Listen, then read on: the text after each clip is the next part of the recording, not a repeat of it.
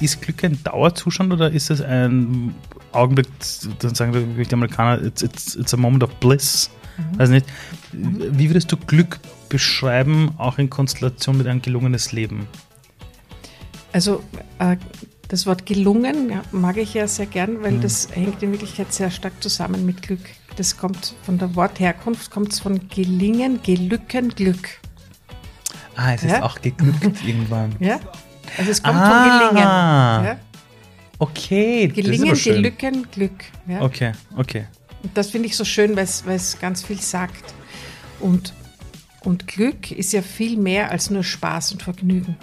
Mhm. Glück ist auch mehr als die Abwesenheit von Unglück.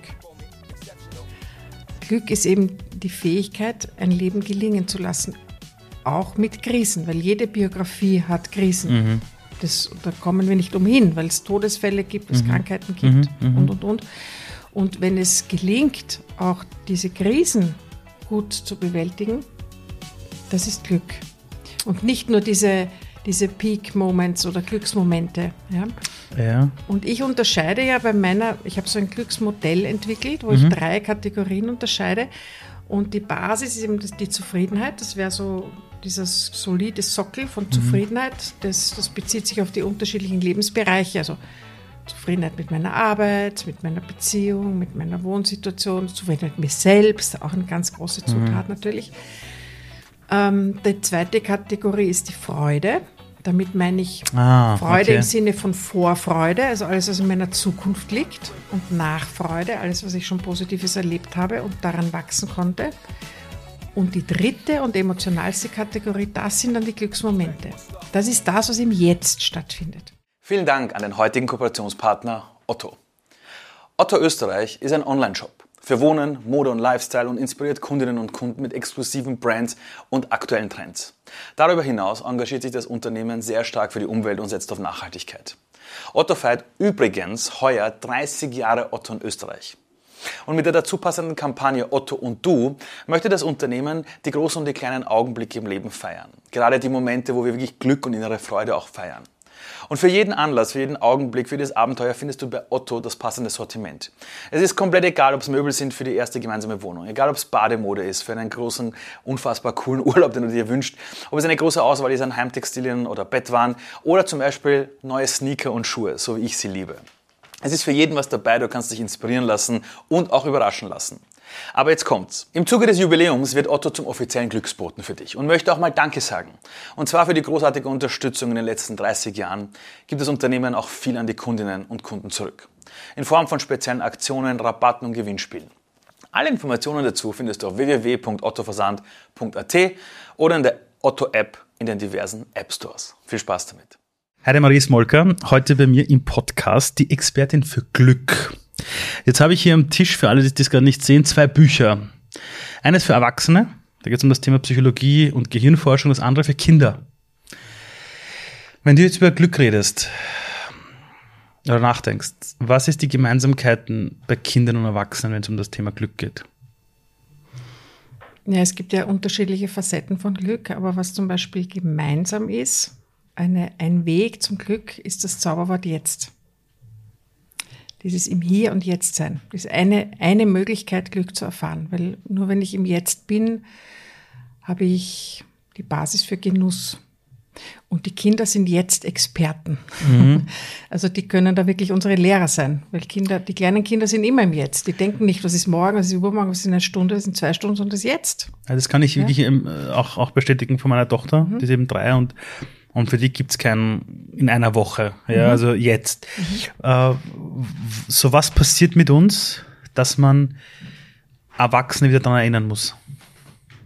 Naja, das, das passiert wahrscheinlich, schätze ich, bei den allermeisten spätestens in der Schule. Mhm. Wenn es dann Pflichten gibt, mhm. dann kommt das große Wort müssen. Das Böse.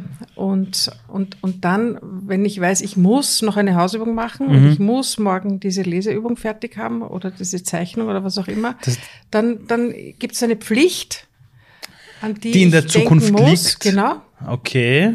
Und dann ist das schon, im, also ist das jetzt schon sozusagen angepatzt. Das, ist, das heißt, das ist eine Erwartungshaltung, die irgendwo in der Zukunft liegt und die bringt mich dazu, dass ich gar nicht jetzt sein kann, sondern ich muss ständig an diese Bewertung oder was auch immer, die irgendwann später Erfolg denken. Wie hast das du geschafft, diesem Thema treu zu bleiben? Bist du eines Tages aufgewacht und hast dann mit 25 gesagt, so, mir reicht's jetzt, ich werde jetzt Expertin für Glück oder, oder wie geht nein, nein, das? Es, es, war, es war erst einmal viel, viel später. Okay. Ich habe erst mit 38 mein Studium fertig gemacht. Welches Studium hast du gemacht? Psychologie. Okay. Weil ich sehr lange und sehr genussvoll bei meinen Kindern zu Hause war. Ah, super. Wie, wie viele Kinder? Zwei Söhne habe ich. Boah.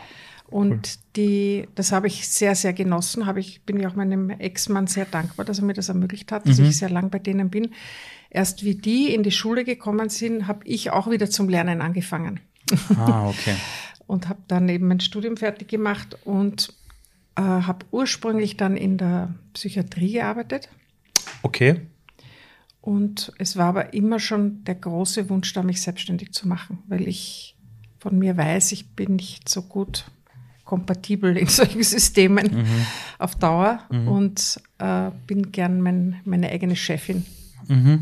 Also ist da relativ schnell die Idee aufgekeimt, mich mit dem Glück zu befassen.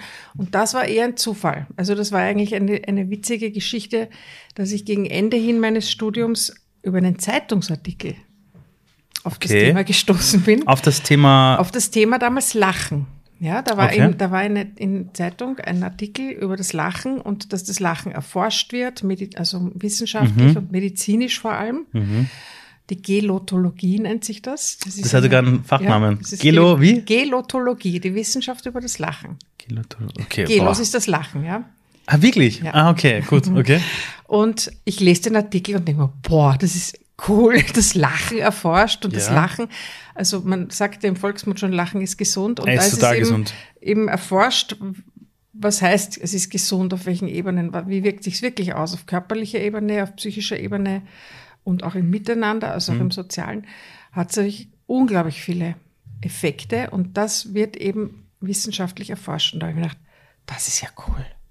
Weil auf, in meinem Studium war der Hauptfokus immer auf der klinischen Psychologie. Ja, und in der klinischen Psychologie beschäftigt man sich immer mit Psychopathologie. Also da geht es primär um psychische Erkrankungen, um Defizite, um Probleme. Und wie man die in den Griff bekommt. Genau, wie kann ich eine Diagnose stellen, wie kann ich therapieren? Das Ja. heißt, der Fokus ist immer, wenn es jemand schlecht geht, warum geht es ihm schlecht, was kann ich tun, dass es ihm wieder besser Also geht? wenn es quasi schon zu spät ist und ich erst äh, was auf. Wenn man schon, genau, wenn genau. man schon, schon drinnen sitzt. Genau, okay, okay. Und, ähm, und die Gelotologie ist so ein Teil der positiven Psychologie und das ist ja ein relativ junger Forschungsbereich innerhalb der Psychologie, der von Amerika kommend ist. Und die beschäftigt sich jetzt nicht, was stresst uns, was macht uns fertig, was macht uns Angst, wie können wir das wieder loswerden, sondern die beschäftigt sich damit, was macht ein gelungenes Leben aus? Was sind die Zutaten für Zufriedenheit? Geil. Was ist es, dass, dass, wenn man sich zwei Menschen vorstellt, die haben ganz ähnliche Bedingungen, der eine ist depressiv und der andere ist happy. Ja, was, was ist es? Was macht der, Glück, der Mensch, der glücklich ist? Was macht der anders? Und was ist es? Weil ich, ich kenne ich kenn nämlich wirklich diesen Fall, dass du zwei Menschen hast, Mhm. ungefähr ähnliche Biografie, ist selbe Gegend aufgewachsen, Einkommen der Eltern ähnlich gleich. Du merkst, sie hatten ungefähr dieselben Chancen und eben der eine so, ja, das Leben cool, ja, passt schon, auch Probleme, aber geht Ja. schon, das Leben geht weiter und der andere, oh Gott, ja, das Leben hat mich auserkoren, dass ich leiden muss. Ja. Wo ist der Unterschied? Im Denken und im Verhalten. Und warum? Also jetzt so ganz ja, runtergebrochen. ja, aber warum ist der eine so, der andere nicht? Naja, das hat unterschiedlichste Einflüsse. Das ist, ähm, das gibt ja sogar manchmal innerhalb von Familien. Ja, klar. Ja. Das, die, da denkt man sich ja überhaupt, die haben die gleiche Familie. Also genau bei dem ja? Fall geht es um eine Familie, um, zwei Brüder und Ja. sie sind komplett unterschiedlich, Ja. ja. Und ähm, also in einer Familie zum Beispiel ist dann wirklich manchmal das Problem, dass es relativ bald diese Schubladen gibt, diese Schubladisierung auch innerhalb einer Familie oder in, auch in einer Firma. Das, ist, das ist der Lustige und das ist der Traurige oder das ist der nicht belastbare und das ist der, der ist immer lustig. Also ich zum Beispiel war tendenziell auch als Kind immer die, die ist eh happy und der geht's eh gut und die brauchen wir uns quasi nicht kümmern. Oh, wow. Und, Okay. äh, und ich bin halt so mitgelaufen. Ja, ähm, weil's, weil ich diese, diese Kraft gehabt habe und aus dem heraus hat sich diese Kraft aber auch genährt. Ja, dieses, du bist eh stark, ja, ich bin eh stark. Das hat jetzt auch wieder Nachteile natürlich, ja. Das Ja, weil du dann halt immer super. stark sein musst Genau. und dich wahrscheinlich nicht traust zuzugeben, Ja. wenn es dir mal nicht gut geht, ja. Aber das, das ist manchmal so ein bisschen heikel, ja, dass man, dass man als Eltern auch, und das habe ich ja bei mir selber auch beobachtet, dass Mhm. so die Kinder so Schubladen steckt, na, der ist so und der ist so. Und man behandelt sie dann so und dann festigt sich das auch so. Ah, das heißt, Das Arme wird immer so Ei, Ei und Arm, Arm und das bleibt dann arm. Weil in der sozusagen. Familie war es nämlich genauso. Ja. Ich meine, zu dem einen ist gesagt worden, zu dem Älteren ist immer gesagt worden, er ist der Stärkere, er ist der, Mhm. der das schon alles irgendwie hinbekommt. Und zum Jüngeren ist immer gesagt worden, oh Gott, der Arme, um den müssen wir uns kümmern. Und dem Älteren ist Mhm. immer gesagt worden, kümmere dich bitte um den Jüngeren, weil ohne dich schafft das ja nicht. Und dann sind die beiden erwachsen. Ja, Ja. Ja. Und genau dasselbe noch. ja, das bleibt ganz oft. Ja, aber wie löst man sowas auf? Geht das überhaupt? Natürlich, das, also wenn's, wenn man sich dessen bewusst wird. Ja, das ist immer der erste Schritt. Mhm. Der erste Schritt ist immer bewusst machen, der zweite dann verändern. Und meistens ist so sehr ganz unbewusst. Für alle Beteiligten. Das rennt einfach so. Wie war das bei dir, als du gesagt hast, ich möchte jetzt Glücksexpertin werden? Also das erste Mal eine Visitenkarte gemacht hast oder, oder ein Buch geschrieben hast oder, oder irgendwo überhaupt gesagt hast, weil es ist so der Klassiker, du wirst irgendwo eingeladen und Leute sagen, und sowas machen sie Ja, so. genau. Und einer sagt, ich bin in der Bank, ich bin Berater oder Beraterin und dann sagst du plötzlich, ich bin Glücksexpertin. weißt du noch, wann du das das erste Mal gesagt hast über dich selbst?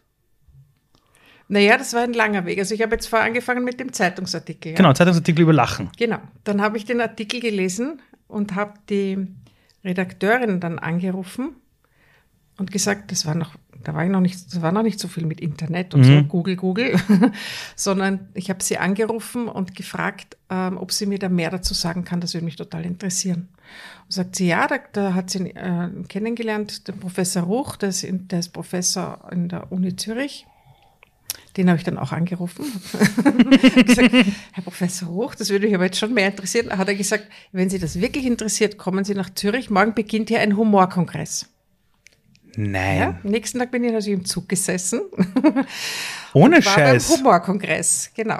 Ja, ohne Scheiß. Wow. Dann habe ich bei diesem Professor Ruch, den ich dann in, in Zürich kennenlernen durfte, habe ich dann auch meine Diplomarbeit geschrieben. Ich war ja so am Ende meines Studiums gerade. Zu welchem Thema? Ähm, was uns nicht umbringt, macht uns heiter. Das ist mal schön. Genau, das ist die Idee, dass schwierige äh, Lebensereignisse, also diese Live-Events, das ist so Ja. ein, ein Begriff in der Psychologie, wo unterschiedlichste ähm, Lebensereignisse, die Aber negativer Natur in dem Nicht Fall jetzt. nur. Ah, nicht nur, okay, okay, also okay. auch Live-Event ist zum Beispiel auch eine Hochzeit oder eine Geburt. Mhm. Das ist immer, es sind Ereignisse, die immer eine große Anpassungsleistung erfordern. Ja, und das können positive auch sein. Zum Beispiel ein, ein, eine Geburt von einem Kind, brauche ich dir nicht erzählen. Unfassbare Anpassungsleistung, stimmt, ist, richtig. Ja, ein, ist auch ein Stressfaktor in Wirklichkeit. Ist es, ja. Weil wenn du jetzt zusammen hast, du, du heiratest, du kriegst ein Kind und übersiedelst. Wenn das innerhalb eines halben Jahres passiert, kannst du dir vorstellen, Welcome to 2019 in meinem Leben, ja. Ja, dann ist es auch Stress. ja mega. Ja? Und den Job auch noch wechselst, ja. ja. Also wenn das alles noch zusammen, ja, Genau. okay. Und das, das sind eben Live-Events. Okay. Und ich habe untersucht, ähm, dass diese Live-Events jetzt ja nicht immer nur, natürlich sind sie belastend, aber Mhm. sie sind langfristig gesehen jetzt nicht immer nur negativ. Mhm. So wie zum Beispiel eine posttraumatische Belastungsstörung. Mhm. Ja, das dann wäre der Weg hinunter. Aber es gibt ja auch posttraumatische Entwicklung. Es gibt dann die, die Möglichkeit, aus einer Krise positiv herauszugehen. Großes Thema Resilienz. Ja? Ähm, und und das, das wollte ich eben untersuchen, weil ich, weil ich das angenommen habe und auch Leute aus meinem Umfeld kenne, die eigentlich viel schon erlebt haben, viel bewältigt haben und so gelassen sind. Und da gibt es eine Kategorie innerhalb in dieses Hum der Humorkonzepte, das heißt, das nennt sich heitere Gelassenheit.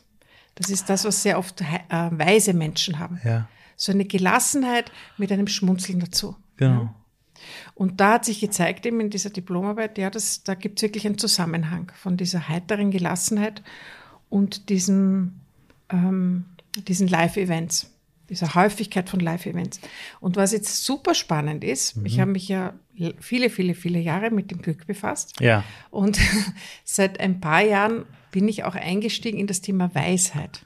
Ich habe es gesehen auf, auf, auf der Website, ja. Ja. Und das wusste ich vorher auch nicht, dass es psychologische Weisheitsforschung gibt. Das heißt, es gibt Ergebnisse, was, was, was ist Weisheit überhaupt damals? Ja, auch eine Riesenfrage. Und was sind Zutaten ja, oder Weisheitsfaktoren, die Weisheit sozusagen nähren oder fördern? Und da ist, und das finde ich jetzt nämlich so interessant, da ist nämlich jetzt der Bogen zu meiner Diplomarbeit. Weil in Wirklichkeit habe ich damals schon eine Zutat von Weisheit erforscht, nämlich diese heitere Gelassenheit. Ah. Und das ist mir jetzt vor kurzem erst also bewusst geworden, dass, dass eigentlich damals schon dieses Thema ja so ein Weisheitspuzzlesteinchen war. Uh, wie würdest du jemanden Weisheit erklären? Ähm, Weisheit, das, also meine persönliche ja, ja. Ähm, Sichtweise ist die Fähigkeit, trotz Krisen ein Leben gelingen zu lassen und an Krisen zu wachsen. Und aus Krisen eben diese Weisheit zu entwickeln, diese Gelassenheit, diese Empathie, diese Güte, diesen Weitblick. Und das, das sind eben alle so Zutaten, die dazugehören. Einfach wie Leben gelingt, ja. ja. Wenn man mit Menschen heute über ein gelungenes Leben spricht und dann auch über Glück redet, gibt es, also ist Glück ein Dauerzustand oder ist es ein Augenblick, dann sagen die Amerikaner, it's, it's, it's a moment of bliss? Mhm. Also nicht, wie würdest du Glück beschreiben, auch in Konstellation mit einem gelungenes Leben? Also äh, das Wort gelungen ja, mag ich ja sehr gern, weil mhm. das hängt in Wirklichkeit sehr stark zusammen mit Glück. Das kommt von der Wortherkunft, kommt es von gelingen, gelücken, Glück. Ah, es ja? ist auch geglückt irgendwann. Ja, also es kommt ah, von gelingen. Ja? Okay, gelingen, gelücken, Glück. Ja? Okay, okay. Und das finde ich so schön, weil es ganz viel sagt. Und, und Glück ist ja viel mehr als nur Spaß und Vergnügen. Mhm. Glück ist auch mehr als die Abwesenheit von Unglück. Glück ist eben die Fähigkeit, ein Leben gelingen zu lassen, auch mit Krisen, weil jede Biografie hat Krisen. Mhm. Das, da kommen wir nicht umhin, weil es Todesfälle gibt, es mhm. Krankheiten gibt mhm. mhm. und, und, und. Und wenn es gelingt, auch diese Krisen gut zu bewältigen, das ist Glück. Und nicht nur diese, diese Peak-Moments oder Glücksmomente. Ja? ja. Und ich unterscheide ja bei meiner, ich habe so ein Glücksmodell entwickelt, wo mhm. ich drei Kategorien unterscheide. Und die Basis ist eben die Zufriedenheit. Das wäre so dieses solide Sockel von mhm. Zufriedenheit. Das, das bezieht sich auf die unterschiedlichen Lebensbereiche. Also Zufriedenheit mit meiner Arbeit, mit meiner Beziehung, mit meiner Wohnsituation, Zufriedenheit mit mir selbst, auch eine ganz große mhm. Zutat mhm. natürlich. Ähm, die zweite Kategorie ist die Freude. Damit meine ich ah, Freude okay. im Sinne von Vorfreude, also alles, was in meiner Zukunft liegt, und Nachfreude, alles, was ich schon Positives erlebt habe und daran wachsen konnte. Und die dritte und emotionalste Kategorie, das sind dann die Glücksmomente. Das ist das, was im Jetzt stattfindet. Aber das ist, ja? Äh, aber diese Glücksmomente, also andersrum, wir haben eine Generation Instagram und TikTok, wo alle happy sein wollen. Happy, happy, happy, happy, happy.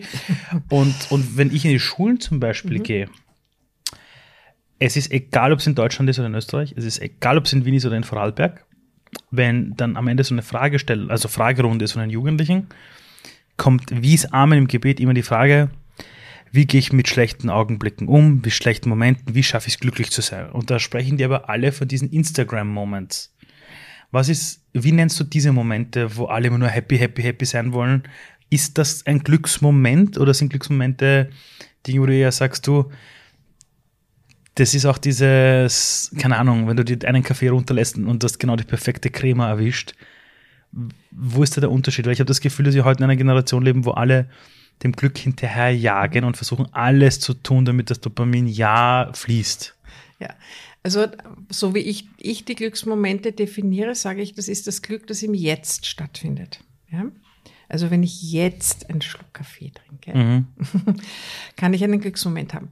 Aber ich kann auch einen Glücksmoment haben, wenn ich jetzt ähm, was ganz was Geniales erlebe und mhm. ich weiß nicht, einen Bungee Jump mhm, überlebt. Mhm, das wäre für mich kein Glücksmoment, wenn ich es überlebt habe. Wenn ich hinter mir hätte, wäre es ein Glücksmoment. Ich habe einen, hab einen falschen Sprung mal und danach war ich glücklich. Nein, aber was ich damit sagen will, es gibt diese Glücksmomente mit einer hohen Emotionalität okay. bis zur Euphorie. Ja, genau. Ja, und es gibt die Glücksmomente, die ganz kleinen. Das ist auch das Heidelbärchen. Hm? Mhm. Für alle, die gerade nur zuhören, wir essen hier gerade Heidelbeeren und Erdbeeren. Ja. Und das, die Heidelbeere ist aber nur dann ein Glücksmoment, wenn ich ihr meine Aufmerksamkeit schenke. Ich könnte auch nebenher essen, essen, essen, an was anderes denken. Ah, das ist auch eine Fokusverlagerung. Aber nur, wenn die Heidelbeere meine Aufmerksamkeit bekommt, schaffe ich damit die Basis für Genuss. Ja? Und erst dann ist sie ein Genuss. Weil das ist zum Beispiel, wenn man am Abend vorm Fernseher sitzt und Chips isst. Das ist kein Genuss. Das ist kein Genuss. Dann Null. ist es ja so unbewusst und nebenher. ja. Und dann, weil, die, weil, das, weil ich nicht im Jetzt bin. Ja? Und was aber jetzt so wichtig ist, und deswegen bin ich dir dankbar für diese Frage, also Instagram und Co. sind die große Gefahr, weil da werden immer diese super tollen Sachen gezeigt. Eben wird nur das. Was ganz toll ist und Genau. super, super, super, super. Und als, als ähm, User, oder wie sagt man Als, da? als ich, ich sag mal, als normaler Mensch, ja, der Nein, wir alle ein Mensch, sind. der ins, auf Instagram schaut, Ja, wie ist heißt ein- der? ist ein User. Ist ein User. Ja, Gut, ein User. ich, ich kenne mich da nicht so aus mit diesem Wort. Sei froh. Fangen mit dem Blödsinn gar nicht an. Ja, also, die sehen nur diese toll, toll, toll, toll, toll, toll, toll. Und eine Zutat von Zufriedenheit ist das Vergleichen. ja. Und wenn wir uns immer nur mit toll, toll, toll, toll, toll, toll, toll vergleichen, dann kann ich nur abstinken, auf ja da, Deutsch da gesagt. kann ich ja gar keine Chance Weil das ist haben. ja nicht das Leben. Das Leben ist ja drei Etagen drunter. Der Alltag ist ja da drunten viel Mhm. weiter tiefer. Und, ähm, und, und das ist die große Gefahr von sozialen Medien. Und speziell für Jugendliche, ja. Und was, jetzt noch ganz nein, nein, kurz- nein, nein, sag's nicht. Ich, ich habe gerade nur eine, einen, einen Gedanken, den muss ich kurz festhalten. Ja, ich muss auch was festhalten. Ja, ja, ja, du, du. Weil diese Glücksmomente mit geringer Emotionalität, wenn wir wieder zur Heidelbeere zurückkommen, die machen es in Wirklichkeit aus, das Glücklichsein. Und das finde ich so ein wichtige und spannende Erkenntnis aus der Glücksforschung. Beim Glücklichsein kommt es mehr auf die Häufigkeit von Glücksmomenten an als auf die Intensität. Das die Peaks. Das heißt, es ist glücklich machender, wenn man viele, viele, viele, viele, viele kleine Glücksmomente hat, als einen großen. Und die Falle oder die Gefahr ist, viele warten nur auf die großen und nehmen auch überhaupt nicht die großen wahr. Und sitzen ein Leben lang und warten auf die großen, die halt nur hier und da Das stattfinden. ist ja der Klassiker, wo man sagt, äh, dass der Weg das, das Ziel ist. Also das ist so der Klassiker. Ich habe einen Kumpel, der hat sein Jahr lang gesagt, wenn er sein Studium endlich fertig hat. Sein Studium, sein Studium. Dann hat er sein Studium gehabt. Der war am nächsten Tag hinüber. Der hat am nächsten Tag gesagt, ja und jetzt? Ja, genau. Ähm, heißt das aber, wenn ich dir so zuhöre, dass wir eigentlich, also sagen wir so, wer den Alltag gemeistert hat und sich wieder in seinen Alltag verliebt, der hat eigentlich die Basis für ein langfristig gelungenes Leben gelegt.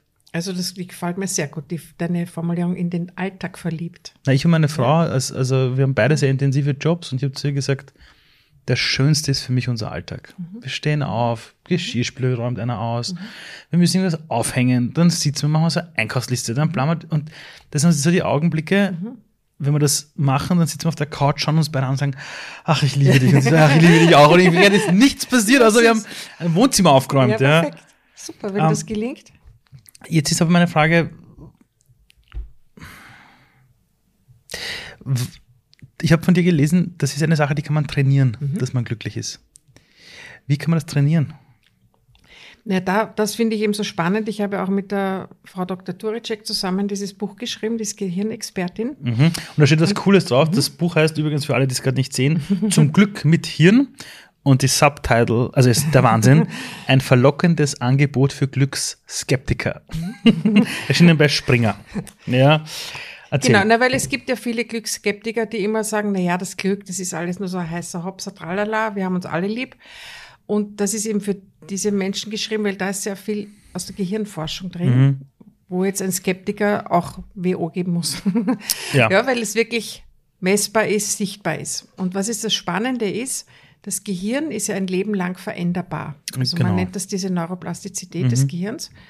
Und das geht auch bis ins Alter. Lange Zeit dachte man, dass es nicht so ist. Es, Mhm. Ich habe das noch so gelernt. Ja, ja, es gab ja, Es vor einigen, ja, ja, also ich, ich kenne auch noch viele Leute, die eben auch gesagt haben, die sind damit aufgewachsen, haben auch in der Uni gelernt, es ist nicht mehr veränderbar, aber es ist veränderbar. Genau. Okay. Und zwar unter zwei wichtigen Bedingungen. Okay, jetzt Ja. wird interessant. Das erste ist Begeisterung. Mhm. Da geht es, Begeisterung schafft wirklich im Gehirn auch dieses chemische Milieu, für dass die Neuronen gut wachsen können. Mhm. Das ist wie ein Substral fürs Gehirn. Begeisterung. Ja? Und das we- weiß ja jeder aus eigener Erfahrung. Das, was einen interessiert, das merkt man sich. Ja, vor allem auch freiwillig. Genau. Aber wenn mir meine Steuerberaterin erklärt, Frau Smolka, das macht man so, das kannst du mir jedes Jahr neu erklären, das merkt man nicht. Ich denke mir, ja. ich bin der letzte Trottel. Ich habe seit zehn Jahren Steuerberater und jedes Mal, jedes Jahr, Bruno, du hast mir es eh schon zehnmal erklärt. Erklär's mir es nochmal und dann schreibe ich immer brav mit. Ich auch. Ein Jahr später habe ich keine Ahnung mehr, was. Dann ist der was Zettel auch wieder weg. Wirklich? Okay, dann bin ich nicht Ja, der Einzige. Gott sei. Dank. Okay, gut. Also, das erste ist Ist Begeisterung. Begeisterung. Gut, das erste. Das zweite, Ja, hast du eine Idee? wahrscheinlich genau das Gegenteil. Nein? Naja, es gibt ja manche Leute, obwohl, obwohl, warte mal, das eine ist Begeisterung. Das Gehirn ist veränderbar. Sag's. Üben. Ach so. ja, ja, ja. üben, um, üben, die, üben, um die ja? Bildung, das sind, ja, Also wenn ich das jetzt- ist dann so, als hätte ich eine Straße und je öfter ich übe, Genau. wird diese, diese, Diese diese. Bahn, diese breiter. Genau, genau. Ah, das Üben. Kommt Ja, stimmt, das Üben verändert ja wirklich, äh, wie ich mit den Dingen umgehe. Genau, use it or lose it ist da so die Devise. Ja? Wenn man das in, eine, eine bestimmte Gehirnregion sehr oft benutzt oder Dann aktiviert, abrufen sehr schnell. ja, dann bilden sich dort diese berühmten Autobahnen. Ja? Die Synapsenbildung. Genau, die, die neuronalen Verbindungen. Ja, ja, okay. Und das ist jetzt zum Beispiel, wenn ich sage, ich möchte jetzt Klavierspiel lernen, erste gute Voraussetzung, ich bin begeistert. Und ich üb's. Sonst wird schwierig. Und zweites, ich, ich muss jeden Tag üben. Ja, es wäre schlau, dass ich jeden Tag übe, dass die Neuronen angeregt werden, sich zu, neu zu verbinden und das Netzwerk zu verdichten. Das ist so lustig. Ich habe mal eine Bekannte gehabt, die war weit über 70 und hat sich dann, die waren nicht in einem Altersheim, die ist nur einmal die Woche dahin gegangen. Da hat sie irgendjemanden kennengelernt, der war irgendwie zehn Jahre älter, hat in eine andere Sprache gesprochen und die hat sich dann aus Begeisterung halt in den irgendwie verknallt. Dann haben die halt ständig miteinander gesprochen und ist jeden Tag hingegangen und hat die diese Sprache dort gelernt. Ich glaube, das war Schwedisch oder irgend sowas, ja. Also das war von meiner Mama eine Bekannte. Und das war genau dasselbe. Es war Begeisterung und Übung. Ja, genau. Das heißt, wenn eines von beiden nicht, also wenn ich sagen wir für etwas begeistert bin, aber ich nutze es nicht, Nutzt dann wird es mühsam. Jetzt kann ich etwas lange üben, aber wenn ich nicht begeistert bin, es werde ich, äh, es ist schwieriger. Das ist klassisch manche Schulfächer, ne? Also du Genau. musst, keine Ahnung, irgendein Pythagoras rauf mal runter üben. Du kannst das zwar, aber langfristig nicht. Na, und es ist viel mehr, viel mehr Aufwand. Du Es ist musst viel viel, mehr üben. Du musst viel, was wissen wir ja auch aus der Schule, muss man viel mehr üben. Also ein, ein Kind, das für Mathematik brennt und es liebt, merkt sich beim ersten Mal und das in der Mathematik schlecht ist, Nachhilfestunde, Nachhilfestunde, Mhm. Nachhilfestunde, irgendwann einmal bleibt es halt hängen. Hast du das Gefühl, dass wir, dass die Gesellschaft, also das ist ein großes Wort, die Gesellschaft, ich kenne jetzt nicht alle acht Millionen Österreicher, aber hast du das Gefühl, dass die Leute irgendwie unglücklicher sind? Also ein blödes Beispiel, ich rede sehr gerne mit älteren Menschen, die die Nachkriegszeit erlebt haben, weil die haben so eine Gelassenheit. Ja, also Weisheit auch. Weisheit auch. Und von meiner, also von meiner Frau, die Oma, die hat die Nachkriegszeit und alles erlebt, ja. Und mit der bin ich gestern zusammengesessen und wir haben gesprochen und die hat halt erzählt, wie sie in der Kindheit schon mal alle mithelfen müssen und am Feld und Biber und die hat urviel erlebt. Und ist so eine ältere weise Dame, wenn irgendwas ist, sagt sie, ah, ist doch egal, hahaha, ha, ha, lacht und ist voll rüstig, mit dem Fahrrad durch die Gegend. Und ich schaue mir die dann an und dann schaue ich mir jetzt unsere Welt an, wo wir zwar Corona hatten und alle Supermarktregale waren offen.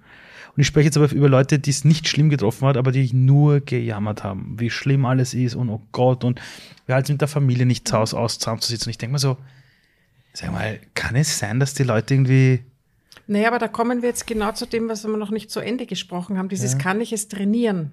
ja, Ja, weil wir haben jetzt gesagt, wir brauchen Begeisterung, wir brauchen Übung. üben? Und dann kann ich mit Begeisterung und Üben nicht nur zum Beispiel Klavierspielen lernen oder Italienisch lernen, sondern eben auch glücklich sein lernen. Je öfter ich glücklich bin, umso öfter sind die neuronalen Strukturen aktiviert, die beim Glücklichsein aktiviert sind. Aber wie mache ich das? Indem ich, egal wie, schau, was tut mir gut. Ah, und das Je, potenzi je, und potenziert jedes sich dann Mal, hoch. wenn ich was mache, wenn ich jetzt nach Hause gehe und was mir überlege vorher, was mache ich halt, was mir taugt und ich gehe jetzt noch in den Wald oder ich gehe jetzt halt noch schwimmen oder ich weiß nicht, was mir Mhm. halt Gutes einfällt und es geht mir gut, ja, dann sind in meinem Gehirn die Areale aktiviert, die fürs Glücklichsein zuständig sind. Wenn ich aber nach Hause gehe und mir die Nachrichten anschaue, wo ich weiß, das zahlt mich jetzt runter und das tut mir nicht gut und ich bleibe vielleicht den ganzen Abend hängen in diesem Sorgen machen und Angst haben, dann trainiere ich ich wollte ich gerade sagen, dann trainiere ich Sorgen halt. machen oder das Angst haben. Oh Gott, das ist ja wie in der persischen Kultur. In der persischen Kultur machen sich alle ständig Sorgen. Und sie reden auch nur über Sorgen. Naja, und das ist ein Selbstläufer. Das bleibt, Wahnsinn. das Gehirn ist dann trainiert im Sorgen Ja. machen. Und dann genügt ja ein kleiner Anlass Ja. und ich habe Riesensorgen. Und ein Mensch, der sich nur selten Sorgen macht, dem, dem macht diese eine Nachricht nichts. Ich war Ja? 25, 26 Jahre alt, da habe ich einen riesen Krach gehabt mit meiner Mutter. Habe gesagt, wenn von meiner Familie aus dem Iran oder du, wurscht, wer mich von euch anruft, die erste Frage ist immer, ist ja alles okay, ist was passiert? Nur so. Ich habe zu meiner Mutter gesagt, ich telefoniere erst wieder mit dir, wenn du mich anrufst und mich fragst nach dem Wetter oder so. Irgendwie sowas. Sie hat damit nicht aufgehört. Wir haben ein Jahr lang nicht telefoniert. Ich habe den kompletten Kontakt zu meiner Familie gehabt und habe gesagt, Okay. ihr meldet euch nur mehr bei mir, wenn wir über normale Dinge reden. Ich möchte nicht über Sorgen hören, ich Ja. möchte nichts über, will ich nicht. Ja. Ein Jahr lang, die waren alle angefressen. Diesem einen Jahr habe ich mein komplettes Umfeld verändert. Ja. Ich habe plötzlich mal wirklich Leute wirklich abgestoßen, habe aber nicht, indem ich sie rausgehauen habe, sondern die haben sich nicht mehr gemeldet, Ja, ja. die nur mehr so drauf waren, die waren nicht mehr Teil meines Lebens. Danach kam meine Mama wieder in mein Leben, auch die Family und das alles, aber die hatten irgendwie festgestellt, mit dem Ali brauchen wir über so etwas nicht reden. Ja. Und die persische Kultur ist lange Zeit einer gewesen, vielleicht heute immer noch, wo ich Leute nur treffe und nur erzählen, wer ist gestorben, Ja, aber ist was es ist in Wien passiert. so viel anders? Wird daraus Ich habe fast keine Wiener Freunde, das sind fast alles Ausländer. Nein, aber, aber das ist wirklich so eine Sache. Du hast recht, das kann man trainieren, weil je mehr dein Umfeld über Ja. Dinge quatscht, umso mehr trainierst du dich, Genau. in diesen Bahnen zu denken. Ich habe auch vor zehn Jahren aufgehört, Medien zu konsumieren. Ja. Ich hole mir jetzt Nachrichten, wenn ich sie will, gehe ich bewusst auf eine Website und suche nach diesen Genau. Infos. Aber mir rennt kein Fernseher mehr zu Hause, bei mir rennt kein Radio mehr zu Hause. Das war vor zehn Jahren, habe ich damit aufgehört. Äh, Und meine Lebensqualität ist seitdem um unfassbar viel gestiegen, ja. Na, und ich habe da eine sehr, sehr einfache und sehr alltagstaugliche und effektive Methode entwickelt. Bitte alle zuhören, jetzt wird's wichtig. Jetzt wird's wichtig. Jetzt wird's Trommelwirbel. ja, ja. Äh, Das ist auch in diesem anderen Buch beschrieben, dieses Glückstrainingsbuch. Und zwar nenne ich das ähm, den Optimismus-Trainer. Okay.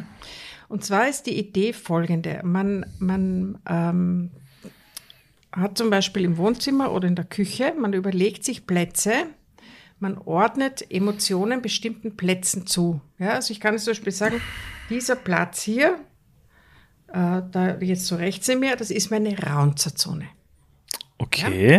Und immer, wenn ich in einem unangenehmen Gefühl bin, jetzt nicht nur, wenn ich raunze, sondern auch, wenn ich mir Sorgen mache, wenn ich Ja. traurig bin, wenn ich mich was ärgere, wenn ich einen, ein Problem habe, wenn ich einen Konflikt habe, dann stelle ich mich in diese Raunzerzone. Okay. Wirklich mach den Schritt da hinein. Gut. Mit der Idee, Ja. erstens, mir bewusster zu werden, wie oft bin ich da drin. Oh. Und wie Okay. lang bin ich dann da drin? Manchmal ist es ja gut und wichtig und gesund, sich zu ärgern. Es sind ja nicht alle Emotionen schlecht. Manche Nein, absolut nicht. Ist ja manchmal das mich halt Normalste und Gesundeste, sich zu ärgern. Ich darf mich nur nicht dran verlieren. Genau. Das, also, Genau. ah, das heißt, dann stehe ich, weiß nicht, in meinem Abstellkammer drei Stunden und bin traurig und denke mal, was mache ich hier seit drei Stunden? Denk ich, Na, aber. Moment, es geht ja noch okay, weiter. Ja, okay. geht noch weiter. Ich habe die Raunzezone. Dann Ja. habe ich einen zweiten Bereich, das nenne ich Neutralzone. okay. Da bin ich, wenn ich tendenziell, soweit das überhaupt möglich ist, nicht emotional bin. Ich sage nicht, das ist schlecht, ich sage auch nicht, das ist gut, sondern ich sage einfach, wie es ist. Sachlich, nüchtern, Okay. nüchtern neutral. Okay. Und das, damit schaffe ich die Basis für Akzeptanz. Ja? Und dann gibt es einen anderen Bereich, das soll jetzt ein bisschen weiter weg sein. Das ist meine gute Laune-Zone. Und da stelle ich mich hinein, wenn ich happy bin. Und dann ist zum Beispiel interessant, wenn ich nach Hause komme, ich komme nach Hause und wo stelle ich mich jetzt hin? Wo gehe ich hin? Ja? Und ich kann mir schon, bevor ich in meine Wohnung gehe, überlegen, wo werde ich hingehen? Also quasi mit welchen, mit welchen Gedanken, mit welchen Vorhaben gehe ich jetzt in meine Wohnung? Ich kann jetzt zum Beispiel in die Wohnung gehen und denken, boah, das war vielleicht heute heiß oder mühsam oder irgendwas. Ja, und ich habe mich über die Kollegin geärgert. Oder ich sage, nein, den Ärger lasse ich jetzt vor der Tür stehen, das, den brauche ich nicht eine Zahn. Und ich gehe mit was Positivem in meine Wohnung nach Haus und freue mich, dass ich mir jetzt einen schönen Abend mache. Ja? Und Das- drehe mir gleich eine nette Musik auf und äh, bin gut gelaunt und stehe damit jetzt wirklich oder gedanklich in der gute Laune-Zone. Und damit zu bemerken, ich habe so oft die Wahl. Ich habe so oft die Wahl, was denke ich, was rede ich, was tue ich. Komme ich nach Hause und schalte die Nachrichten ein und bin schlecht drauf. Oder komme ich nach Haus und drehe mir meine Lieblingsmusik auf? Komme ich nach Haus und erzähle meinem Freund, was war heute mühsam oder erzähle ich ihm, was war heute schön? Das ist ja wie dasselbe. Ja. Das ist wie in der Früh. Du, du stehst auf, gehst zum Handy und dann ist die Entscheidung. Schaust du nur, wie spät es ist und wie das Wetter ist? Mhm. Oder machst noch den Klick auf Instagram?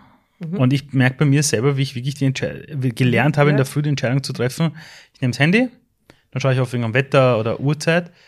Und dann ist immer kurz so, mhm. Ali, willst du jetzt auf Social Media wirklich? Mhm. Und dann wirklich, jetzt kommt diese Stimme, die so mit mir redet. Mhm. Ja. Als würde dann jemand neben mir stehen. Und dann sage ich, na, jetzt noch nicht, ist nicht notwendig. Mhm. Später reicht auch. Und dann gebe ich es zurück und dann bin ich sogar ein bisschen stolz auf mich dann. Mhm. Zu Recht. Ähm, und das heißt, was du gerade beschreibst, ist eigentlich Bewusstsein entwickeln. Ja. Und sich bewusst zu sein, ich habe ganz oft die Wahl, wie ich etwas bewerte. Ja, ich, also wir können damit auch ganz einfach unseren Stress reduzieren. Weil aus der Stressforschung weiß man ja, dass in den allermeisten Fällen ist es nicht ein Reiz, der Stress auslöst, sondern meine Bewertung. Ja, wenn ich jetzt zum Beispiel im Stau mhm. stehe. Ich könnte im Stau stehen und in der Raumzeitzone sein. Und mir denken, oh Gott, ich stehe im Stau, ich komme Und dann hupe ich auch noch, und obwohl es nichts bringt. Und ja, bringt mir genau nichts. Ja.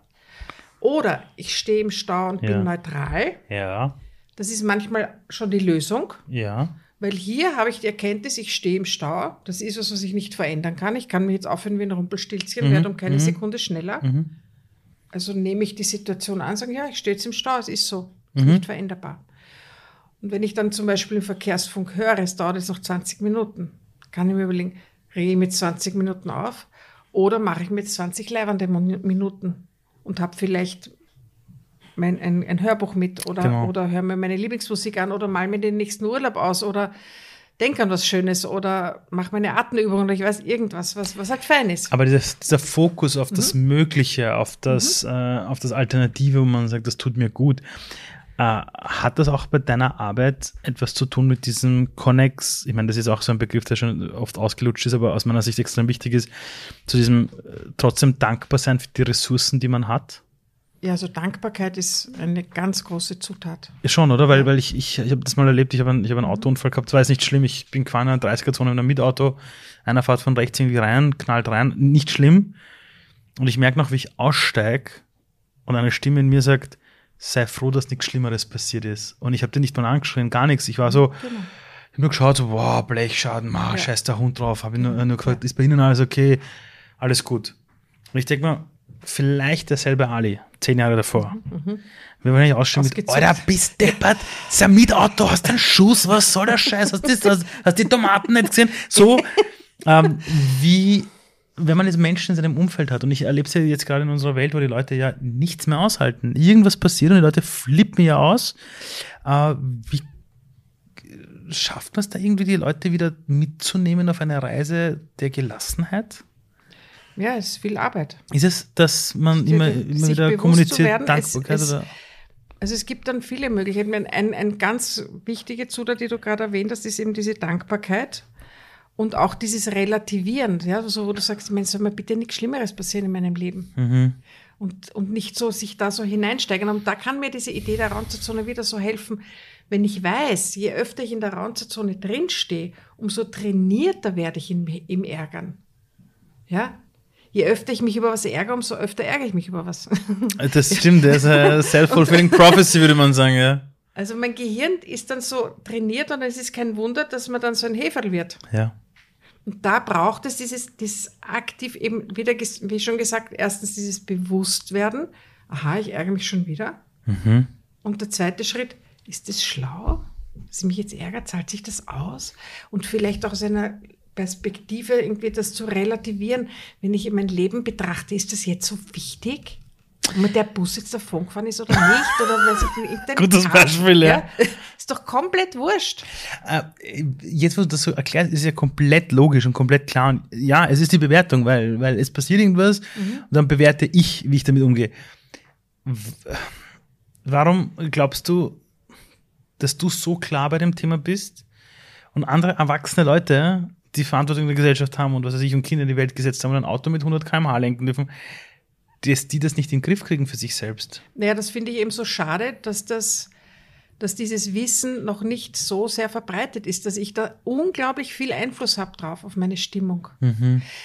Zum Beispiel beim Thema Körper ist so in meiner Wahrnehmung wissen die Leute schon sehr viel. Ja. Was tut meinem Körper gut und was nicht. Thema Ernährung. Ja, ob man es macht, ist wieder eine andere Geschichte. Aber ich glaube, jeder Mensch weiß, ein Apfel ist gesünder als ein Hamburger. Ich glaube Ja. auch, das ist deshalb, weil das auch etwas ist, wo du die Auswirkungen sofort siehst. Also jeder will ein Sixpack und im Sommer hast du da Bikini-Figur. Das heißt, das ist ein Außenwirksamkeitsthema auch. Naja, viele. aber ich meine, auch sehr, sehr, sehr übergewichtige Menschen wissen es. Ja, klar, klar. Nein, da bin und ich ganz bei dir. ist ja was anderes als können. Äh, Komplett, Ja? das, das erzähle ich jedem Raucher. Also ich, die, laut Wissenschaft weißt du auch, dass du dich da gerade nichts Gutes tust, aber der Kopf sagt was anderes. Genau. Ja. Und, ähm, und, und wenn du fragst, wieso das für mich so klar ist, Mhm. ich beschäftige mich seit 20 Jahren damit ganz aktiv. Wie gehst du selber in deinem Umfeld damit um, wenn, wenn du unglücklich bist? Weil in deinem Leben wird es ja auch Krisen Mhm. geben, Schicksalsschläge geben, Live, äh, wie war das? Live-Moments? Live-Events. Äh, sorry, Live-Events geben, eben auch welche, die jetzt nicht positiv sind. Ja. Wie gehst du mit solchen Dingen um? Weil du kannst ja auch nicht auf Knopfdruck sagen, so, ich bin jetzt die Expertin für Glück, ich muss jetzt sofort glücklich sein. Das geht ja nicht. Nein, nein, das, ähm, das, ja, es gibt solche Krisen. Ich habe auch in den letzten Jahren leider viele erlebt. Mhm. Ähm, also ist meine, zuerst meine, war die Scheidung, dann ist die Mama gestorben, dann der Papa, dann mein Bruder. Also es war wirklich so. Das ist mein Beileid. Und was ich ganz, ganz wichtig finde eben, und das, das kann man, kann ich auch nicht oft genug sagen, auch unangenehme Gefühle sind wichtig. Also gerade zum Beispiel im Falle von Trauer. Ja. Das ist ganz wichtig, der Trauer Platz zu geben und Raum zu geben und die Trauer zuzulassen. Und da sehe ich eher sogar oft die Gefahr, dass Menschen sich so drüber schummeln und so geht schon wieder weiter. Und ich finde das auch so komplett, komplett absurd, dass Menschen, die im Berufsleben stehen, die bekommen, wenn ein sehr naher Angehöriger gestorben ist, einen Tag frei. Einen Tag, ja. Das ist ja. Das ist unfassbar, finde ich, und unverantwortlichst, dass ein Mensch zwei Tage nach einem Tod, Todesfall, funktionieren, funktionieren müssen. Das, ist, das ist abartig. Und dann ist es ja kein Wunder, dass die das irgendwo wegstecken müssen, um eben funktionieren zu können. Ja? Und, und ähm, ich arbeite ja sehr gern mit der Methode von Focusing. Ich weiß nicht, ob du das kennst. Hm, Erklär mal. Ja, das ist eine, eine, eine geniale Methode, die, Hm, wie kann ich das jetzt so knapp erklären? Wir haben noch ein paar Minuten, keine Angst, also kannst du schon erklären, ja. Also äh, die Idee ist, dass jetzt ganz äh, runtergebrochen, dass ich mir selbst zuhöre. Okay, Ja? okay. Und zuhören, das haben die allermeisten Menschen verlernt. Und wenn ich jetzt zum Beispiel in einem Seminar frage, was sind für dich ganz wichtige Zutaten von Zuhören? Erinnere dich an eine Situation, wo dir jemand, wo du das Gefühl hast, dieser Mensch hört mir gerade richtig, richtig, richtig zu. Ja? Dann ist da zum Beispiel mit enthalten, dass dieser Mensch sich Zeit nimmt. Der schaut nicht zwischendrin aufs Handy und sagt, Entschuldigung, ich muss kurz raus oder irgendwas, sondern der ist wirklich da. Also erste wichtige Zutat, da sein, präsent sein. Ja. Zweite wichtige Zutat, ich darf da jetzt was, was mir mein Gegenüber erzählt, nicht werten. Nicht, wenn, die- wenn die sagt, ich bin traurig, sagen, du bist ein Koffer, das traurig bist. Sondern, ja, ich also merke, keine du bist Bewertung. traurig. Ja, Okay, sondern okay. es, es nehmen, wie es ist okay. und es zulassen, wie es ist. Und das ist beim Focusing, also da, mit, dem, mit dem arbeite ich sehr gerne im Einzelcoaching, ist eben die Idee, wenn zum Beispiel jetzt ein Mensch mit Angst kommt, und das ist gerade aktuell ein großes, großes Thema für sehr viele Menschen aus den letzten zwei Jahren resultierend. Und die erste Reaktion, wenn man Angst hat, ist, ich will die loswerden. Und das ist das Gefährliche dran, wenn ich sage, oh, ich muss die Angst loswerden und ich schaue da nicht hin und ich arbeite irgendwie weiter oder ich richte meine Aufmerksamkeit auf was anderes. Und das ist genau das falsch verstandene glücklich sein, ja. Sondern wichtig ist, wenn ich eine Angst merke, dass ich der Raum gebe, dass ich der zuhöre. Und da kommen diese Zuhöraspekte zum Tragen. Das heißt, ich gebe der Angst Zeit und ich bewerte sie nicht. Das heißt, ich sage einfach, du bist jetzt da und Genau. du bist da. Und ich frage auch die, das klingt jetzt so komisch, Nein, nein, nein, ich frage kann die das, Angst, Ja, wieso bist du da und was brauchst du? Und die Angst braucht manchmal einfach nur Zeit und sie braucht nur Aufmerksamkeit und wahrgenommen werden und ähm, diese Gewissheit, ich höre dir zu. Und das ist wie ein Wunder manchmal, dass die Angst dann sich wandelt und dass er dann der, der Klient draufkommt, die Angst ist ja in meinem Sinne da. Eine Angst ist ja in, per se eine ja Überlebensemotion. Ja ja. Ja? ja, ja. Und erst wenn wir sie immer wegschieben, wird die zum Monster. Genau. Aber wenn ich sie einlade und sage, Angst, was ist? Was, was, was, wovor willst du mich warnen? Dann bleibt sie in diesem gesunden Maße, wo sie meine Lebensretterin ist. Mhm. Und dann kann ich mich mit meiner Angst anfreunden. Das klingt jetzt für Menschen, die sich damit nicht beschäftigen, vielleicht komplett absurd. Mhm. Aber die Angst kann dein Freund sein. Es ist, es ist wirklich ja. so. Es ist, es sind eigentlich, äh, ich erlebe so oft, dass Menschen mir die Frage stellen, wie gehe ich mit negativen Emotionen mhm. um? Umarme sie. Und ich sage immer, ja. ich sage äh, genauso ähnliche Dinge. Ich sage, hey, also, also ich sage immer zu den Leuten, ja, was ist denn das Problem? Dann sagen sie, ja, zumal, zumal wenn ich traurig bin, sage ich, ja, und wenn du dann einfach traurig bist, mhm. dann sei doch traurig. Oder wenn sie mhm. mich fragen, wie gehst du damit um, wenn du Angst hast, sage ich, also wenn ich Angst habe, erzähle ich es allen. Ich erzähle allen Leuten, hey, ich habe diese Angst, ja. dann ist sie in meinem Raum. Mhm. Und ich, ich, ich habe vor vielen Jahren aufgehört, sie wegzuschieben, sondern zu sagen, sie ist jetzt Teil von mir. Mhm. Und meistens, wenn ich mich mit ihr auseinandersetze, ist danach eigentlich irgendwo das Glück. Ja, also es ist danach meistens irgendetwas, wo ich wachse, wo ich mhm. plötzlich neue Türen des Möglichen für mich aufmache. Und ich sage auch immer das Beispiel, wenn ein Löwe vor dir steht, renn um dein Leben, ja, dann darfst du Angst haben, aber in 99,999 Prozent der Fälle ist das im Kopf. Ja. Also es, es ist nichts, wo du wirklich sagst, mein Leben ist jetzt bedroht. Genau. Ja. Und das ist super, wie du das sagst, weil dann ist die Angst nämlich ein Teil von dir. Mhm. Ja?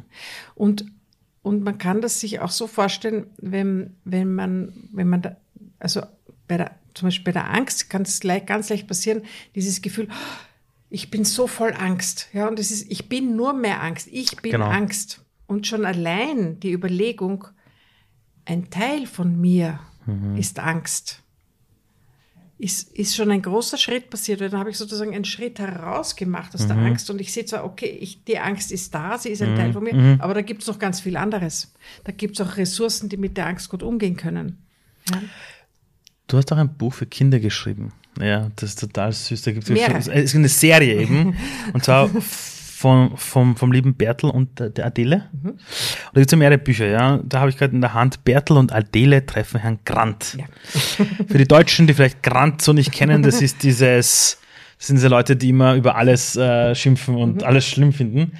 Ähm, was lernen die Kinder im Buch? Also, Oder in deinen Büchern? Ja, in dies, also in diesem Buch speziell, das liebe ich sehr besonders. Ja. Weil da ist auch ein Spiel drinnen, das gibt es ja auch als, als CD. Genau.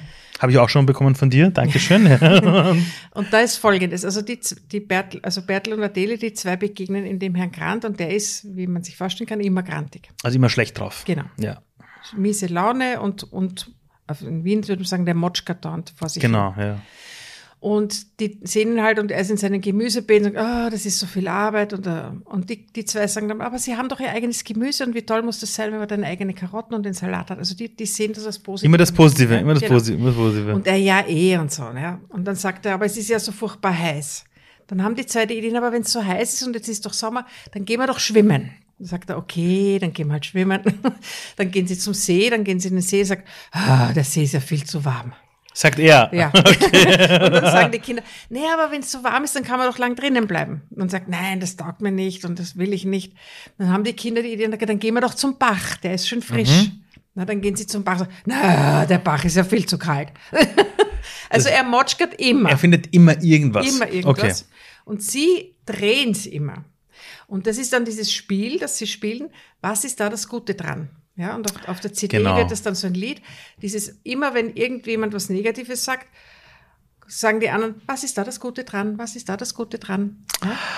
Das ist total und das wird ein Spiel. gut. Und dann irgendwann kommt der Herr Grant selber drauf, so, wow, wie machen die das?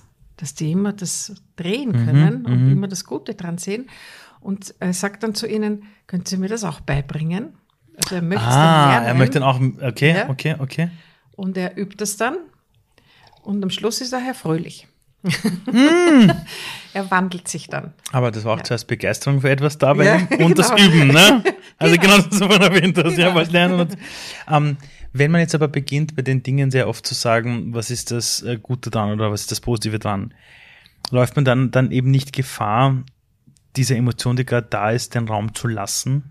Also kann es nicht sein, dass manche Leute viel zu schnell, also zum Beispiel der ärgert sich über etwas oder ist wirklich Ja. traurig, Ja. ähm, wie soll ich sagen, also blödes Beispiel. Jemand wird das erste Mal das Herz gebrochen. 17 Jahre alt, total verliebt, Herz gebrochen. Und dann kommt jemand und sagt, hey, das geht schon vorbei und, und wirst sehen, die nächste Person kommt, jetzt bist du endlich offen für die nächste Ja. große Liebe, da, da, da, da, da. Also, Ja. Und läuft man da nicht manchmal zu schnell Gefahr, das dann zu überspringen und sich sofort in den Positiven zu verlieren?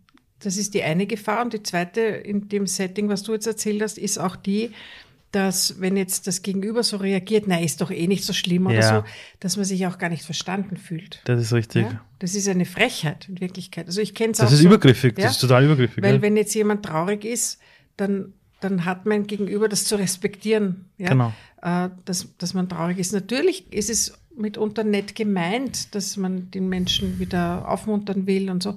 Aber da finde ich, muss man auch respektvoll umgehen damit und, und behutsam und empathisch vor allem. Ist der Mensch jetzt wirklich traurig und braucht eher Trost? Mhm. Ja? Oder hängt er da schon ewig drin und braucht auf Deutsch gesagt einen Arschtritt?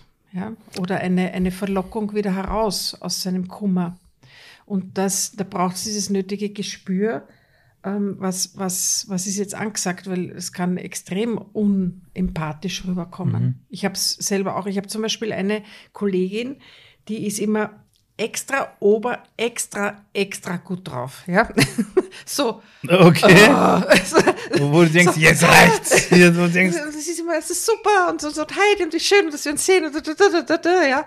Und ich treffe die nach langer Zeit mal wieder auf der Straße und sie also sprudelt gleich wieder los ein, wie ein Springbrunnen und fragt, wie geht's dir und so. Und ich sage, nein, mir, mir geht's gerade wirklich nicht so gut. Und da war meine Mama so krank und, und in der Scheidung war ich mittendrin. Das war wirklich für mich eine schwierige Phase. Und ich sage, nein, mir geht's nicht so gut, ja. Und sie sagt, was, du bist in Scheidung, weißt du, wie super und das ist so toll und das ist ein Neubeginn und du wirst sehen, das wird eine ganze neue, ja, war zu eh. früh. Ja, aber das war Ja, zu früh. eh. Das war war, zu früh. früh. Das war viel Ja? zu früh. Das, Und da ist dieses super gut drauf sein, manchmal für Menschen, die nicht gut drauf sind, eine Frechheit. na, es ist übergriffig. Ja, oder es eine Beleidigung oder eben ein, ein sich nicht wahrgenommen fühlen Ja, ja. und sich nicht verstanden fühlen. Und je weiter das auseinanderklafft, ja, von, von schlecht und gut drauf sein, umso schwieriger wird's, Mhm. Ja. wenn, wenn, wenn es da keine Annäherung gibt. Ja. Ich habe mal, ich, mit 27 habe ich einen, einen Burnout gehabt. Da war ich sechs Monate lang weg vom Fenster. Ich war damals Unternehmensberater und habe zum ersten Mal mich geöffnet und Leuten gesagt, mir geht's nicht gut, ich bekomme Mhm. keine Luft. Und alle haben gesagt, ah, fahr zwei Tage auf eine Therme, wird schon wieder. Entspann dich ein bisschen. Im Endeffekt war ich sechs Monate im Krankenstand mit Serotoninaufnahmehemmer, was weiß ich was, Ja. Gesprächstherapie, den Job nie wieder fortsetzen können. Und in meinem Umfeld haben alle gesagt, 27, bist du noch jung, Ja, fahr mal eine Woche irgendwo hin, ja, Ja. geh mal richtig gescheit mal die Sau rauslassen. Und ich mir gedacht, äh, hallo? Hört mir zu? Hallo, mir geht's schlecht. Ja. Äh, ich habe eine Frage. Äh, du hast ja als Kind jetzt nicht gewusst, dass du Expertin für Glück wirst, ne? Nein. So. Was würdest Wobei, weißt du, was lustig ja, ist? Erzähl. Ich wollte als Kind Rauchfangkehrerin werden. Die Weil, bringen auch das Glück. Ich glaube, Ja. ich bin. wirklich, Warum wolltest du das werden? weil ich mir gedacht habe, was ist das für ein cooler Job, der macht alle glücklich. Wirklich. Wie geil ist das bitte? Weil stimmt, beim Thema Glück, da gibt's es Kleeblätter und dieser Rauchfangkehrer kommt vorbei. Das ist ja, ey, du bist die erste Person, du bist der erste Mensch, den ich kenne. Ich schwöre dir, ich habe tausende Menschen in meinem Leben interviewt, auch bei, bei What You Do. Ich, noch nie hat jemand zu mir gesagt, als Kind wollte ich Rauchfangkehrer werden. Wirklich jetzt, oder was? Ja, wirklich. Ja, Ich habe zwei zur Auswahl gehabt. Rauchfangkehrer oder Tankwart. Warum Tankwart? Weil ich habe das so gern gerochen. Ja, ich auch. Ich auch. Also, also es ist der geilste Geruch auf der Welt. Ah. Also wenn diese Energiewende kommt und wir kein Benzintankstellen mehr haben, das werde ich Na, jetzt vermissen. muss ich es nicht mehr haben. Ja, ja. als Kind habe ich es gern mögen. Aber wenn, wenn jetzt äh, dein 16-jähriges Ich dich heute erleben würde, also schaltet den Fernseher an und jemand sagt, schau mal, die Dame, die du hier siehst, das ist die Expertin für Glück. Übrigens, das bist du. Du erklärst Menschen heute im Fernsehen und im Radio das Thema Glück. Was würde sich die 16-, 17-jährige Heidemarie von damals denken? Niemals. Warum? Niemals. Also in tausend Jahren nicht. Warum?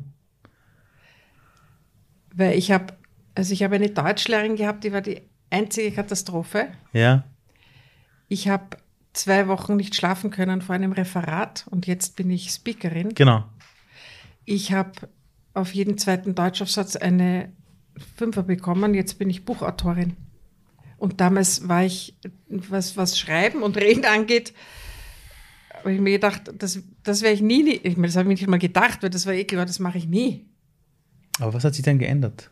Also, also. Naja, mit dem Schreiben, das hat so angefangen, dass ein sehr, sehr großes Unternehmen eine sehr verlockende Anfrage gestellt hat, ob ich ihnen ein Booklet machen kann zum Thema Glück. Mhm. Und im ersten Moment, ich, na sicher nicht ich und Schreiben. Das war noch, da war noch dieser Glaubenssatz. Ah, okay. Und das war aber so verlockend, dass ich mir dachte, naja, das werde ich ja wohl hinkriegen, oder? Und da bin ich drauf gekommen, ich kann das. Und ich bin drauf gekommen, ich mag das.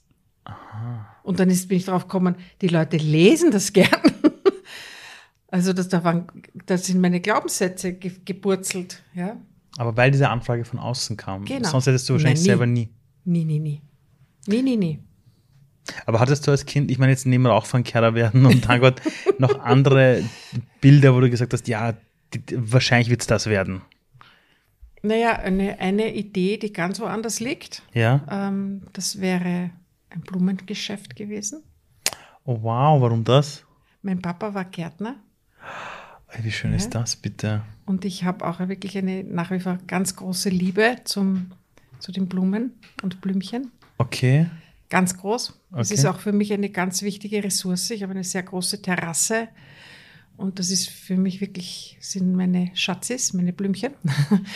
Und was mich da aber extrem äh, abge, also abgehalten hat, ist, das war früher so, das ist ja heute auch nicht mehr so, musste man immer um zwei oder drei in der Früh am Blumenmarkt fahren. Boah, Das hat mein das Papa ist ja gemacht. schlimmer als bei der Bäckerei, wo du um vier Und das ist, für mich ist früher aufstehen das absolute No-Go. Das ist mit ein Wow. Grund, warum ich selbstständig, mich selbstständig gemacht habe. Ja, es ist, es ist, es ist ein guter Zugang.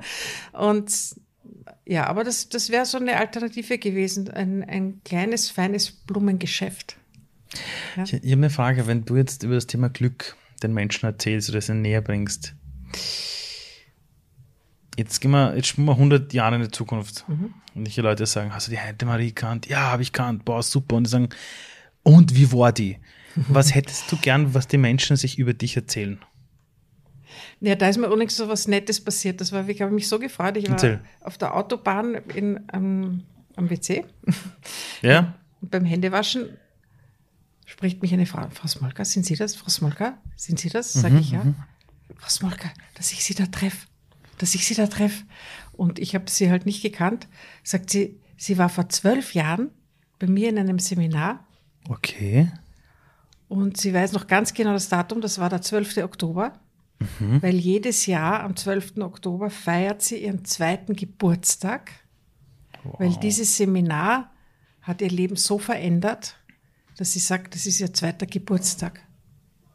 Und da war ich sprachlos, dass ich mir dachte, boah, also da war ich wirklich, das war mir fast zu viel an, auch was ich da bewirken darf, ja.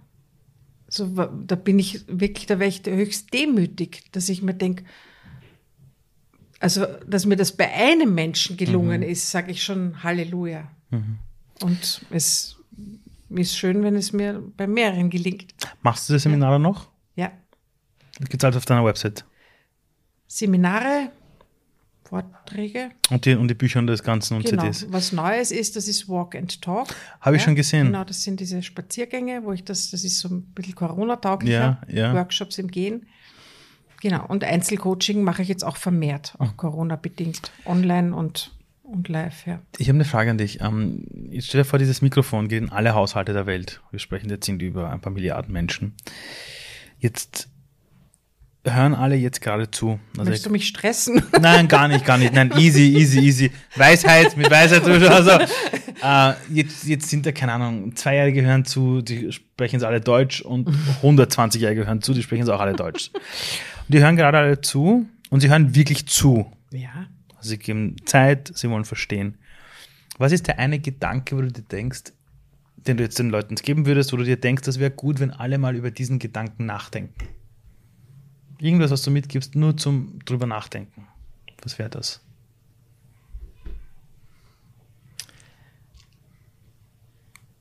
Ich würde sagen, denke nach über die Idee, sei behutsam. In ganz viele Richtungen nämlich. Sei behutsam mit deinem Gegenüber, sei behutsam mit der Welt, mit den Ressourcen und sei vor allem auch behutsam mit dir selbst. Weil das finde ich oft so erschreckend, wie Menschen mit sich selbst umgehen. So streng und so kritisch und so. Ich denke mir, es ist doch im Außen eh schon so viel schwierig. Da sind wir doch mit uns selber wenigstens super lieb, extra oberlieb. Ja? Behutsam. Wie, wie bringen wir das Glück in die Welt?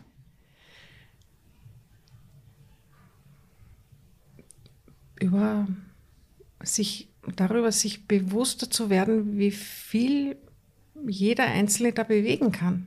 Indem man sich selber damit beschäftigt, indem man darüber redet, indem man es weitertragt. Ja, jede, da kann jeder sein Stückchen dazu beitragen, jeder Einzelne, jede Einzelne. ich danke dir vielmals. Sehr gerne. Dankeschön. Danke. Ich sage auch danke. Vielen Dank an den heutigen Kooperationspartner Otto. Es warten viele einzigartige Überraschungen auf euch anlässlich des Jubiläums 30 Jahre Otto und du in Österreich. Alle Informationen findet ihr auf www.ottoversand.at und als eines der Highlights wird eine Weltreise für zwei Personen verlost und natürlich auch viele andere Überraschungen. Viel Spaß damit, einen wunderbaren Tag und danke fürs heute Zusehen oder Zuhören.